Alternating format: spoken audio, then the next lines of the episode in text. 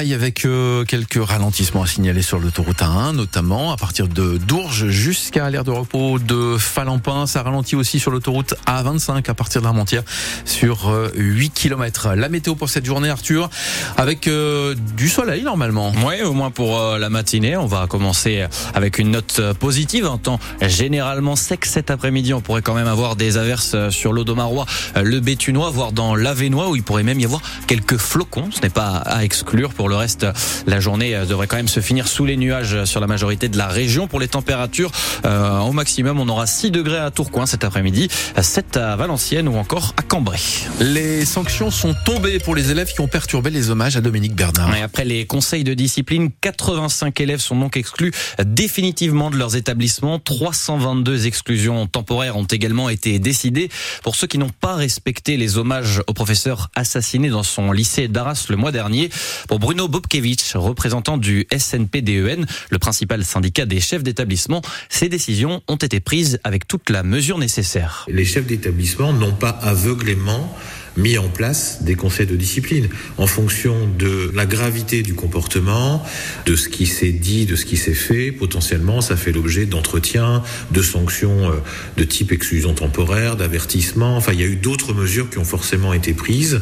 Ça fait l'objet d'un discernement et d'une étude au cas par cas. Il n'y avait pas de commande hein, de systématisation des conseils de discipline. Et à vrai dire, des élèves sont exclus, mais ils sont rescolarisés dans un autre établissement. C'est une façon de dire à l'élève et à sa famille que c'est pas acceptable, mais l'élève va poursuivre sa scolarité ailleurs. Hein. La question est de faire en sorte que ça ne se reproduise plus, et c'est bien l'essentiel des messages qu'il faut faire passer. Mais l'expérience nous montre que dans de, de nombreuses situations, les élèves ne sont pas récidivistes. Et donc ça leur sert de leçon, entre guillemets, puisque le changement d'établissement, qui peut être un événement traumatisant pour un élève, en tout cas suffit comme signal pour lui faire comprendre qu'il est allé trop loin.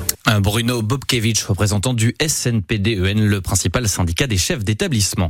Après les inondations, la SNCF annonce de premières solutions de substitution sur la ligne Étaples-Saint-Paul qui doit rester fermée jusqu'en avril. Des bus assureront la liaison dès lundi. Pour la ligne Étaples-Boulogne qui doit rester fermée au moins jusqu'en février, des cars circulent depuis mardi. Sur le terrain, la décrue se poursuit. Ce matin, seules la Canche et la Lys Plaine sont toujours en vigilance jaune au cru.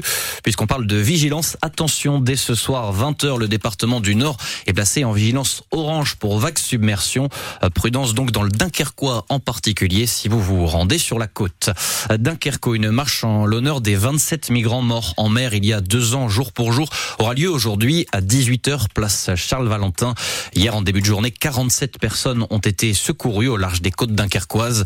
Les migrants ont été pris en charge par la police aux frontières. France Bleu Nord et France 3 Nord-Pas-de-Calais, 7h03 minutes. Une intervention musclée hier matin à, halte Saint-Jean, l'entrepôt d'Emmaüs à Saint-André-les-Lilles. Il faisait encore nuit lorsque les forces de l'ordre sont allées remettre des convocations à une dizaine de compagnons Emmaüs. Ils font entendre leur colère à coups de tam-tam et de tambour depuis le début de l'été. Pour eux, leur direction les exploite et profite de leur situation de sans-papiers. Leur mouvement de grève bruyant agace de nombreux riverains qui ont déposé plainte. Le tribunal de Lille leur a également demandé de quitter les lieux au début du mois. La police est donc intervenue hier en employant la force, Lison Bourgeois.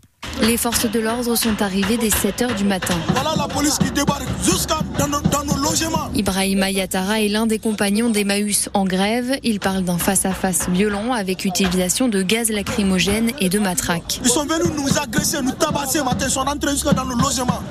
Qui frappent même des hommes, qui nous cachent. Où est la justice française? Si c'est ça la justice française, la violence, ça c'est la rage. Parce que ça, ce que nous a fait, c'est une violence. Aux côtés des grévistes, la CGT du Nord dénonce une mobilisation policière disproportionnée.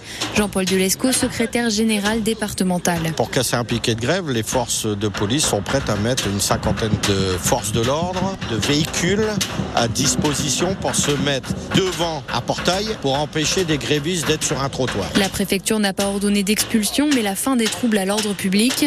Un espoir pour Anne-Sophie qui habite en face et qui veut que le bruit cesse. Depuis 50 jours, on entend des tambours, des tambours, des tambours du matin au soir et c'est plus possible.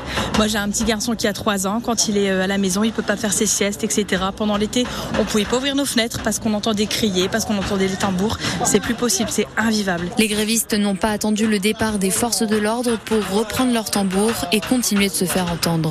Des grévistes qui assurent qu'ils n'iront pas au commissariat ce lundi comme le demandent les convocations qui leur ont été remises par la police.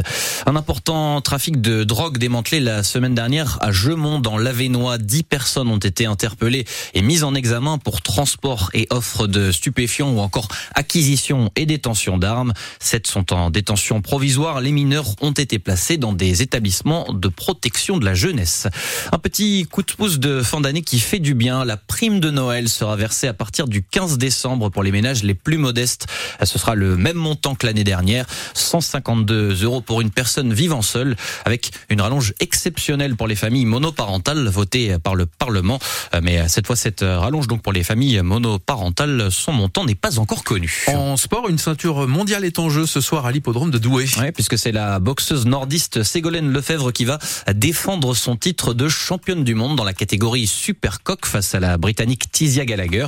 Sylvain Charlet est allé à la rencontre d'une boxeuse qui donne tout au quotidien pour rester la plus performante. La boxe chez les Lefebvre, c'est avant tout une histoire de famille. Ségolène a poussé la première fois la porte d'une salle à 8 ans. Je l'ai découvert par rapport à mon grand frère qui s'était inscrit quelques jours avant. Donc euh, j'ai voulu tout simplement l'imiter. Donc je me suis inscrit dans la même salle que lui. Un choix judicieux car aujourd'hui Ségolène Lefebvre est une référence dans sa discipline. La douaisienne, aujourd'hui âgée de 30 ans, a remporté les 17 combats qu'elle a disputés en carrière. Pour autant, elle reste sous-médiatisée. Je le vis bien. Euh, moi, je suis pas quelqu'un qui cherche les caméras. Après, c'est vrai qu'un petit peu de reconnaissance, ça fait toujours du bien, mais en France, on a énormément de progrès à faire euh, sur la méditation de la boxe, sur le sport en général, où des fois, sur certains pays, on a des années-lumière de eux, quoi. Mais voilà, faut faire avec. Conséquence de ce peu d'intérêt des médias, la championne du monde WBO des Supercoques ne vit pas de la boxe. En parallèle, elle occupe un poste d'éducatrice sportive. Comme tout le monde, je suis ni riche, ni, ni pauvre, si je peux dire ça comme ça. Enfin, j'ai pas de sponsor qui m'envoie de l'argent. C'est moi qui, qui se débrouille par euh, moi-même pour mes rentrées d'argent et pour vivre. En attendant l'arrivée d'éventuels sponsors, Ségolène sait qu'elle pourra s'appuyer sur le soutien de ses fans ce soir pour décrocher une 18e victoire en 18 combats. Voilà. Un vaincu jusqu'ici, Ségolène Lefebvre, donc qui va essayer de poursuivre cette belle série ce soir face à la Britannique Tizia Gallagher. Et mise en lumière grâce à France Bleu Nord, et à France 3 Nord-Pas-de-Calais. France 3 Nord-Pas-de-Calais. Voilà. Et puis en, en cyclisme, est-ce que vous voulez le programme des 4 jours de Dunkerque? Qu'est-ce que ça vous dit? Faites donc mon petit, je bah, vous en prie. Ça tombe bien parce qu'on l'a eu hier ce programme, je peux donc faire ça sans problème. 6 étapes et 1039 km à enquiller pour les coureurs l'an prochain, ça va piquer dans les mollets puisqu'on va avoir du secteur pavé avec une quatrième étape qui aura des airs de Paris-Roubaix Mhm. avec 16 et 7 secteurs pavés. Pour les dates donc de cette 68e édition des 4 jours de Dunkerque, ce sera du mardi 14 au dimanche 19 mai.